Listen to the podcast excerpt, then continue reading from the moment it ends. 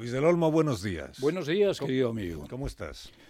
Pues estoy un poco más mayor que ayer, pero como estoy al lado de un micrófono y al lado de un tipo que en el mundo de la radio es el number one, pues estoy como un chiquillo con, con pantalones nuevos. No se puede ser el number one estando tú, porque el number one eres, eres tú. No sé. Sigue siendo tú. Mira, antes conmigo estaba trabajando un tal Iñaki Gabilondo, ¿le Sí, conoces? sí. No, era, Él- no era malo. Él, Iñaki, él sí que era bueno. No era malo. Yo le iba detrás de él, pero nunca conseguí desbancarle. Imposible. ¿eh? Pero por eso me hice muy amigo suyo. Yo presumo de, de ser del Bierzo y tener un amigo que se llama, como se llama, que está aquí observándonos. Sí, bueno, está, está- Hola, Iñaki. Está Iñaki Gabilondo, está, está un montón de gente que ha venido a verte a ti, porque yo normalmente hago el programa más solo que la una. O sea, a todas estas personas no les intereso nada. A ti han venido a verte, porque eh, yo creo que llevas. ¿Cuántos años sin ponerte delante de un micrófono de.? Un montón de años. Un montón de años. Lo añoro de verdad, pero seriamente, ¿no? Hasta el punto que yo consulto con mi médico, digo, mira, yo no puedo continuar separado del mundo de la radio durante tanto tiempo. Y dice mi médico, ¿qué quieres volver? Digo, sí, lo que pasa es que no me dejan. Pero la primera que no me deja es mi parienta, mi mujer, que está aquí escuchando y observando a ver cuándo meto la pata para luego corregirme y, echarme la bronca. Yo tengo, tengo, tengo reproches que hacer a Luis del Olmo, ya que está aquí Iñaki Gabilondo, ta- también a Iñaki Gabilondo. Eh, el primero, y es el más importante. O sea, ¿quién nos convenció para que los programas empezaran cada vez más temprano? ¿Qué necesidad había de hacer madrugar tanto a los presentadores de los programas de la mañana? ¿Os equivocasteis en eso? En mi caso, la culpa la tuvo el director de Radio Nacional, que entonces era el director de Radio Nacional de España en Barcelona, el director de Televisión Española en Barcelona, el director del Nodo en Barcelona, y el director era, mandaba más que el presidente de, de Cataluña, y que se llamaba Jorge y yo, vamos, que se llamaba porque nos dejó hace tres años, pero para mí fue el hombre, el hombre que fue un día a buscarme a Radio Nacional de España después de dar el diario hablado de las dos y media y me dice, oye muchacho, ¿quieres venirte a la ciudad con tal tío? Agradezco, pero acabo de casarme y estoy muy feliz aquí con una muchacha de Galicia que la encontré el otro día y tal. Y, y así empezó todo. Digo, no, pero vente porque allí ya verás. eh, te- me convenció y a los cuatro días yo estaba trabajando. Y de esto hace, pues, no sé, casi 40 años. Y otra cosa es la historia de, de Luis del Olmo, que Fíjate ya que- la olvida la gente. Que a los que ahora hacemos programas de radio, siempre que nos preguntan por ti, siempre nos dicen, eh, ¿qué aportó Luis del Olmo a la radio? Y todos respondemos lo mismo, siempre respondemos, todo. Todo. O sea, Luis aportó todo a la radio. Porque Luis se inventó estos programas que seguimos haciendo los demás, peor que tú, pero lo seguimos haciendo, en los que hay un poco de todo. Y yo sostengo que si eso es así, es porque tuvo la suerte, Arandes, de encontrarte a ti. Porque para hacer un programa bien, en el que hay de todo, significa que hay eh, debate, que hay información, que hay entrevistas a ministros, que es lo más pesado que hay en el mundo. Entrevistas a ministros, que hay entrevistas a folclóricas, a artistas, a- que hay humor, que hay música. Para hacer eso bien, tiene que conducir el programa alguien que respeta y llama todos los géneros posibles de, de la radio, ¿no? Todos. No, y sobre todo que teniendo esa posibilidad, te tienes el capricho un buen día de cómo me gustaría transmitir un día desde la voz de América. Eso fue una realidad. Buenos días España, desde la voz de América le llama, les habla Luis del Olmo. Y otro día digo, ¿por qué no estar en China? Buenos días España, desde Pekín les habla Luis del Olmo. Bueno, eso está grabado y me imagino que habrá un oyente que entonces me habría escuchado. La radio me permitía dar la vuelta al mundo, ¿no? ¿no? ¿Pero por qué? Porque, entre otras cosas, ese programa, además de hacerse cargo la dirección de Radio Nacional y luego la dirección de COPE y luego de Onda Cero, había muchos clientes que te decían, oye, lo que quieras. Clientes como el Corte Inglés, clientes muy fuertes como Leche Pascual. Yo le decía a Pascual, oye, Tomás, mira, me voy a trabajar a la voz de América en Nueva York, pero necesito lo que sea. ¿Cuánto? ¿Cuánto? No, no habla con el administrador. vamos a estrenar en, en Onda Cero un podcast documental. A ti esto de los podcasts te, esto, los podcasts son como programas de radio, pero que van grabados. ¿eh? Y este es un podcast documental de varios capítulos que ha hecho Diego Fortea, eh, que lleva meses eh, en tus museos de la radio. Y lleva meses escuchándose todos los, yo creo que se ha escuchado todos los programas de protagonistas, todos. Pero además de eso, ha visto todo lo que tú hacías antes de protagonistas. En ese podcast aparece todo. O sea, es, una joya desde el punto de vista de los documentos radiofónicos. Fortea tiene 30 años, creo, no sé si los ha cumplido ya. Y es que he escuchado algunos de los documentos sonoros de tus comienzos que me ha costado reconocerte. Bueno, de hecho no te he reconocido. O sea, el, primer, eh, la primera grabación, la más antigua que ha encontrado Fortea, de Luis del Olmo delante de un micrófono, yo no me di cuenta de que eras tú, porque tenías una voz de chavalito. Y entonces yo pensé, Luis habrá ido aprendiendo a eh, utilizar su voz, a, a disfrutar él mismo de su propia voz. ¿Hiciste algún proceso ahí de, de aprendizaje? ¿Te fijaste en alguien? ¿Aprendiste a colocar la voz o a poner esa, gravedad que te acompaña? Yo no creía en mi voz ni, ni, me creía que yo podía vivir de la radio. ¿Ah, no? No. Hasta que un día, cuando vengo a, a Madrid, que tengo necesidad de operar a, operar, operan a mi madre de un asunto bastante serio, y mientras mi madre se repone, yo doy unas vueltas por Madrid y me encuentro en Radio Intercontinental con un señor que para mí en Ponferrada era el ídolo, Matías Prat. Pero usted es Matías Prat, el padre. Sí, sí, Matías Prat, el que retransmite los partidos. Pues, pues, pues, claro, claro. Y entonces Matías Prat me dice, después de charlar dos horas con él, dice, ¿por qué no vienes mañana por Radio Nacional y te enseño los estudios? Yo digo, pues sí, encantado. Ahí es donde me doy cuenta que esto de la radio, que no me lo tomaba en serio, me podía dar de comer. Y así empieza la historia. Yo estaba trabajando en Radio Nacional y un buen día al salir me encuentro con un caballero que se llama Jorge Arandes. Dice, Jorge, ¿qué haces aquí? Vente a Barcelona. Digo, yo a Barcelona. No, Vente a Barcelona, puedes compartir con Joaquín Soler Serrano. Digo, cuidado, esas son palabras, palabras mayores. Son palabras mayores, ¿no? Y así empezó en serio, cuando eh, Jorge Arandes me dice, mira, yo he estado veraneando en Italia y he estado conectando las emisoras de allí. Me ha llamado la atención lo que tú antes has comentado. Un programa que yo quiero poner en marcha. ¿Te atreves? Yo me atrevo, pero son cuatro horas, aunque sean cinco. Y empecé y estuve durante no sé cuánto tiempo dando los buenos días a España, claro, trabajando en esa radio. Y luego si cambias a la, emisora, a la cadena COPE, yo en el primer premio Ondas que me dan, me encuentro con eh, el padre Gago. El padre Gago, como sabes, era el que mandaba en la COPE. Y me dice, oye, ¿te quieres venir a la COPE? Y digo, no, yo estoy muy bien aquí en Barcelona y tal. Y me habla de una cantidad que te pregunto, digo, bueno, se acaba la pobreza de la historia. Y ahí empiezo a trabajar en, en Radio Nacional de España, después en la COPE, después en Onda Cero, después, después, después, después, y después te das cuenta que cumples ochenta y tantos años. Digo, Luisito, esto va en serio, tienes que dedicarte a tus, a tus nietos y a tus amigos, y si te encuentras con algún oyente dando una vuelta por España que te escuchó en su día, pues bueno, pues, pues te, quedas, ¿Cuánto, cuántos, con la COPE. ¿Cuántos nietos tienes ya? Y nietos debo de tener unos 14. Unos 14. ¿Hijos sigues teniendo tres? Hijos, tres. Sí, sí, tres y, y, cuando tú ya alcanzas el éxito profesional, eh, ¿en ningún momento la SER intentó ficharte? Sí. Por ejemplo, para sustituir a Iñaki Gabilondo. No, para sustituir. No, para, para sustituir a Iñaki no, pero para hacer compañía sí. Ah, sí. Sí, sí, sí estuvieron charlando conmigo una tarde y después al final pues no, no, no llegamos a un acuerdo. ¿Pero qué te ofrecían? ¿La tarde? ¿Compartir la mañana No, no, no, me, ofrecían, me, ofrecían trabajar en la cadena Cero. Mm. Entonces yo tenía, ya estaba empezando a trabajar en, en, en Onda Cero y, no llegamos a un acuerdo económicamente, ¿no? Porque de pronto a mí se me encienden las luces y digo, bueno, si este tío me ofrece esta pasta es que lo valgo, ¿no? Y entonces yo exigí a la SER también el mismo dinero que me ofrecían.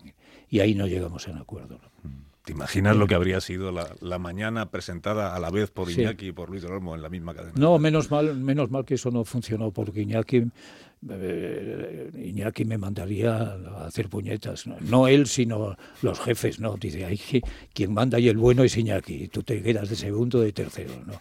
Afortunadamente a Iñaki le veo en la distancia y hacemos el, hacer el programa de la mañana, yo el programa de la mañana y nos disputamos los oyentes. Una vez escuchan a Iñaki y otra vez al chillo de Ponferrada. eh, ¿Qué, no llegaste a hacer que te habría gustado hacer en la radio? Has, hecho mil cosas, has viajado a mil sitios, has hecho todo tipo de géneros, de programas. ¿Ha habido algo que te hacía ilusión poder hacer en la radio y que por circunstancias, pues al final fue pasando el tiempo y, se quedó sin hacer? En, esos programas maravillosos que he hecho en, en, La Voz de América, por ejemplo, yo decía, qué bonito sería quedarme aquí. Eh, en, los estudios de la UDM en Nueva York, ¿no? Pero luego mm, echas de menos muchas cosas, echas de menos el botillo, echas de menos tu tierra, Ponferrada, el Bierzo, Mon Amour, y echas de menos pues los amigos que estás haciendo y las amigas que estás haciendo en, en España, ¿no? Ha sido un sueño, pero nada más que un sueño, ¿no? Afortunadamente, no sé qué hubiera sido de mí. Si, si uno de esos sueños se cumplen, yo estaría jubilado, estaría en Nueva York, estaría trabajando como un idiota de suplente, de suplente, de suplente. y eso no ha ocurrido, ¿no? Eh, ah, tengo, tengo, una cosa que preguntarte. Llevo años queriendo preguntarme. Eh, yo recuerdo cuando tú hacías el programa aquí en Onda Cero, en un estudio muy parecido a este que cuando llegaba el boletín informativo o la desconexión de publicidad, tú que tenías una silla mejor que esta, es decir, o sea, más cómoda, tú ese ratito de las noticias y la publicidad, tú te echabas así un poco para atrás en la silla, cerrabas los ojos y todo el mundo decía, está durmiendo, está durmiendo. Y decía, pero ¿cómo se va a dormir? Si tiene 10 minutos, esto no pasa nada. A los 10 minutos se despierta y sigue con el programa como si no hubiera pasado nada. Mm. En esos 10 minutos, ¿te dormías de verdad? Esta es la pregunta. Claro, me dormía. ¿Te dormías? Y si, ¿Cómo es posible? Y si no hay alguien que me mantiene y me entra un, un meneo, no, hubiera estado descansando hasta las 10 de la noche. Claro, claro. Pero mil veces que nacieron, mil veces repetiría esas atrocidades, porque esa no deja de ser una atrocidad. ¿no? Pero, pero si volvieras ahora a la radio, ¿madrugarías tanto? Yo es que estoy un poco... Porque yo recuerdo que la primera vez que a ti te dicen en esta cadena, el programa tuyo, el protagonista empezaba a las 8. Mm. Y entonces llega, aquí cambiábamos en esa época mucho de directivos, acuérdate. Y entonces llega un directivo nuevo y dice, pues que empiece a las 6 de la mañana, eh, Luis del Olmo, pues como ya está haciendo, Iñaki ya empezaba a las 7, creo. Y entonces tú al principio le dices que sí. No, si me dice que empieza a las 6 de la mañana, le mando a hacer puñetas. No, tú le dijiste, bueno, empieza a las 6 de la mañana, pero que se quede al Sina un rato ahí hasta, hasta las 8, ¿acuerdas? sí. Y entonces a mí me dicen, va a empezar Luis a las 6 de la mañana, va a madrugar más, tú haces ahí hasta las 8. Y unos días después me llamas tú y me dices que no lo voy a hacer. Digo, perdón, Luis, ¿cómo que no lo vas a hacer? Que no, que, que he hablado con Merche. Ah. Y me ha dicho Merche, pero ¿para qué vas a empezar tan temprano, Luis? Si tú ya eres todo en la radio, ¿qué necesidad tienes de madrugar aún más? Y a pesar de eso acabaste empezando a las seis unos, unos meses después. ¿Por qué? Pero estuve trabajando un mes nada más. ¿Qué vas a trabajar un mes? Vamos, ¿Empezar a las seis y madrugar a las cinco de la mañana? Sí, sí, sí. estás hablando de otra persona. No, que va, que va, que va. Y lo peor, acuérdate que era que si pasaba algo grave durante la madrugada, yo te tenía que despertar. Decían, si pasa algo muy grave, para que esté más temprano Luis, tú le llamas. Y yo decía, pero ¿cómo le voy a despertar yo a Del Olmo, que igual tiene un despertar horrible?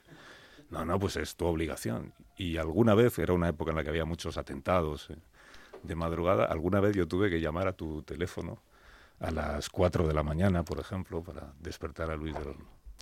Y he de decir que, tienes buen despertar. ¿Y qué te llamé cuando me despertaste a las nada, de la mañana? Nada, nada, todo lo contrario. Bueno, primero tuviste que decir de dónde me llaman, pero luego ya cuando te expliqué, Luis, soy Alsina, que es que ha pasado no sé qué.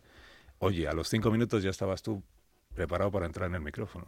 O sea, que tienes buen despertar. A mí no me importaba madrugar, pero eso de las 6 de la mañana, no sé si lo hice, lo habré hecho. Si tú lo dices, lo habré hecho, pero habré durado cuatro semanas. ¿no? ¿Y a ti el, los gobiernos te han tocado mucho las narices? No. No, no, no. Bueno, yo cada vez que cambiaba el gobierno, Hmm. pues iba al, al despacho del, del- del- del presidente del gobierno a hacer una entrevista, una larga entrevista de una hora. Por cierto, en una de esas charlas con, con Aznar, con José María Aznar, yo había tomado café con Iñaki Sí. el día anterior y, y le comento mañana, eh, entrevisto a José María Aznar en su despacho y tal, tal. Y me dice Iñaki, joder, el tío cabroncete este, coño, no sé, no sé, no, no sé, Te está llamando Aznar. no sé. Sí, bueno. No te preocupes, tú sigue. Oye, bueno, pues me dice Iñaki, cu- comento con Iñaki, yo mañana eh, entrevisto a José María Iñaki te dice ese cabroncete. Y me yo- dice, pues no sé si me dijo ese cabroncete o este malaje, ¿no? No sé qué le he hecho, pero no sé qué. qué- y, bueno, yo hago la entrevista. Y en la mitad de la entrevista le digo al presidente del gobierno, por cierto, ayer estuve hablando con un colega mío que usted conoce muy bien, que se llama José María, que se llama Iñaki Gabilondo, que trabaja en la SED. ¿Qué le ha hecho usted, Iñaki? ¿Por qué se ha enfadado con él? Y entonces, y entonces él, imagínate que tú eres el presidente del gobierno, yo te hago así, y de pronto no me contesta, calles, calles. Yo le observo, pasa un segundo, 10 segundos, 30 segundos, 40 segundos, yo qué sé. Y casi durante un minuto digo, no se ha roto la circulación, la, la- La emisión. El, el movimiento de la emisión. Pero ¿qué, qué hacía Iñaki mejor que tú en la radio? No tengo ni idea, porque yo estaba lo, porque yo estaba, yo estaba en lo mío, coño. Iñaki estaba en lo suyo. Yo estaba en lo mío y Iñaki estaba en lo suyo. No tenía tiempo para escucharle. Pero me comunicaba la gente y dije, oye, Iñaki ha tenido esta entrevista y no sé qué. Y si era importante, que siempre era importante, yo iba detrás para que me, hiciera así él. Ese, ese personaje estaba hablando para la cadena SER que al día siguiente, si fuera posible, lo tuviera yo en Radio Nacional o en la Copa en Onda Cero, no sé dónde estaba. ¿Y quién nunca se dejó entrevistar por ti? ¿Te acuerdas de algún personaje al que tú le, le insistieras para conversar en el programa protagonistas y que te dijese que no, que no, que no, que no? Que Sí. te quedaste 40 años después sin poderle entrevistar. ¿Ha habido alguien? Sí, ¿quién era el vicepresidente de cuando estaban los socialistas? Guerra. Alfonso Guerra. Alfonso claro, sí, sí. Alfonso Guerra me odiaba con toda el alma, ¿no? Alfonso ¿Qué le Guerra. habías, qué le habías hecho? Alfonso, pues no lo sé, pero, pero yo ve que en alguna ocasión pues le dije que no le gustaba, que no me gustaba, ¿no? Y entonces cuando, cuando eh, su gente está repartiendo emisoras porque le tocaba eh, repartir, pues no sé si eran, eran 40 emisoras en toda España, pues yo me apunté religiosamente para que me dieran alguna emisora, ¿no? No me dieron nada, ni los buenos días. Entonces, y, entonces este hombre dijo, a este, a Luis del Olmo, a este de Ponferrada, ni los buenos días, nada para nada. Y le cogí más manía todavía. Que Cuando, cuando yo antes decía que, que tú tratas por igual a todos los géneros radiofónicos, eh, me refiero a que para ti era igual de importante la tertulia, eh, la entrevista al presidente del gobierno, eh, la entrevista a, Lola Flores, que los espacios de humor. O sea, el, el valor que tú le dabas a... Hoy se llama la comedia, en la radio le llaman la, la comedia. El valor que tú le dabas al humor en los programas de radio ah, permitía que todo el programa luego se impregnara de ese ambiente de fiesta. ¿no? O sea, el programa era un programa que tenía una parte muy seria, con la, actualidad, la información, la crítica, el debate, pero protagonistas era visto, yo creo, por sus oyentes, por, por nosotros los oyentes, como un lugar de fiesta, de, de pasarlo bien. Luego, Era una fiesta, Luego una- además os ibais por España como si fuerais los, una- cómicos haciendo la función en los teatros. ¿no? Era una Pero- auténtica fiesta. Yo re- no sé por qué me acuerdo ahora. Estábamos haciendo el programa, pues no sé si era la COPE, en Onda Cero, en Radio Nacional o, o en Radio Moscú, yo, yo no sé. Pero termina el programa, había unas 80 personas, que eran los que cabían en el estudio, y, y un buen día, al Lip, mm, Luis, Luis Sánchez Pola, tipo, Sí, Oye, os invito a tomar una cerveza. Yo, vamos a tomar una cerveza. Termina el programa, vamos a... Entonces estábamos en la COPE, yo creo que era la COPE. Y, y me dice, venga, vamos a, a una tasca que hay un, un, un champán maravilloso y tal, tal. Y antes de llegar allí pasábamos por un, por un kiosco. ¿no?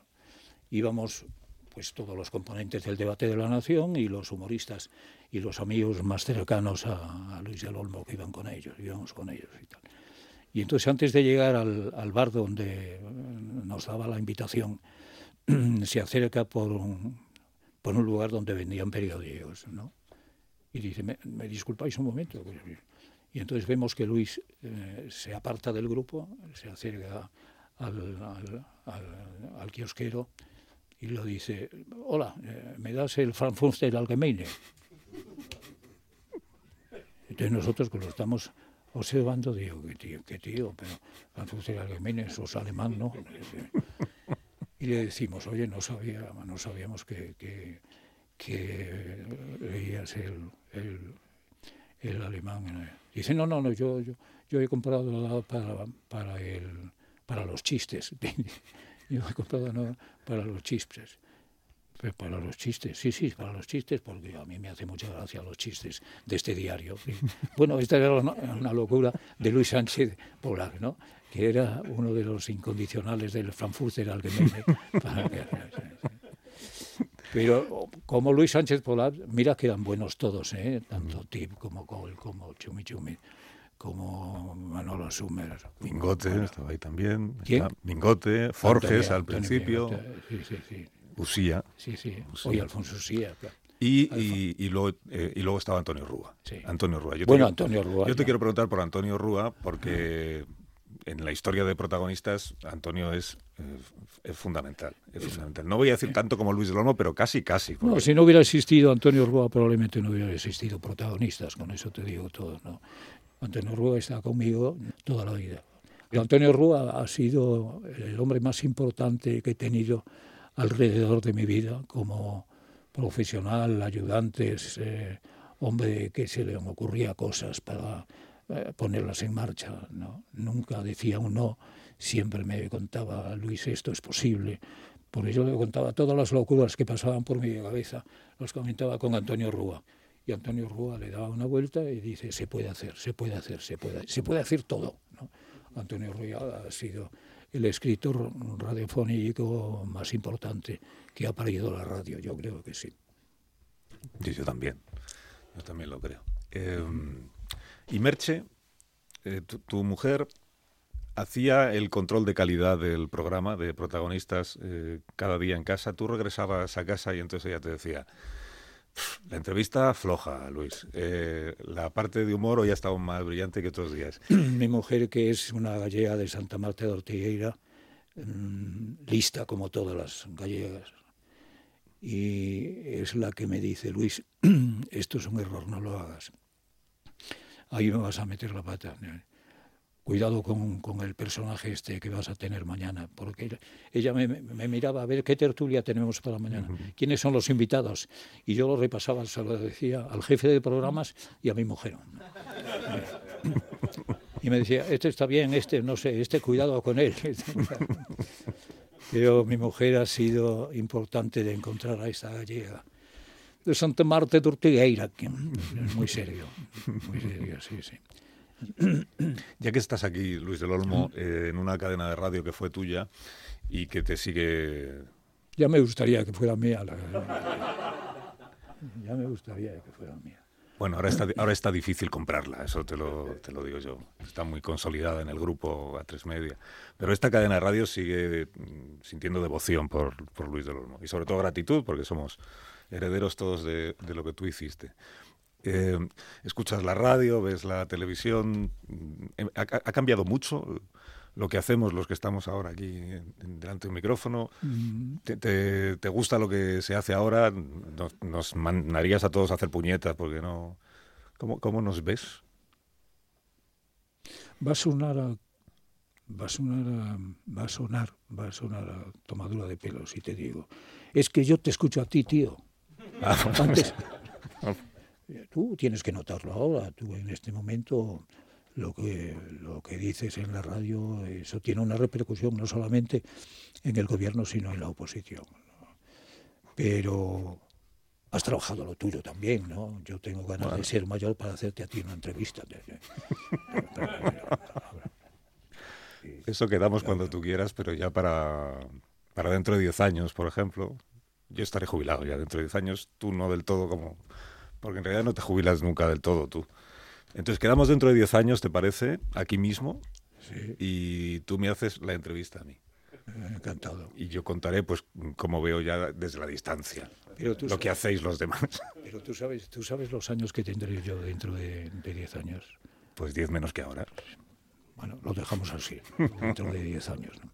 Dentro de 10 años nos encontramos aquí de nuevo Me- y me sigues contando tus planes para el futuro. Sí, oye, eh, yo no sé, le digo, yo no- me gustaría llevar una cosa para mi amigo y se me, se me ocurre, me encuentro un libro de, de Lorenzo Díaz, Luis de los nuevos protagonistas. Por favor, acéptelo, Lo acepto. claro. como un amigo, como un compañero, como un, un loco de la radio a otro loco de la radio.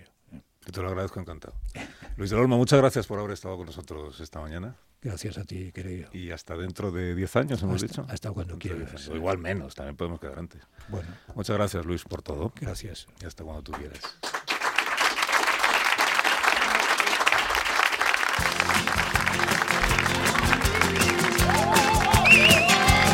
Aquí están protagonistas con la gente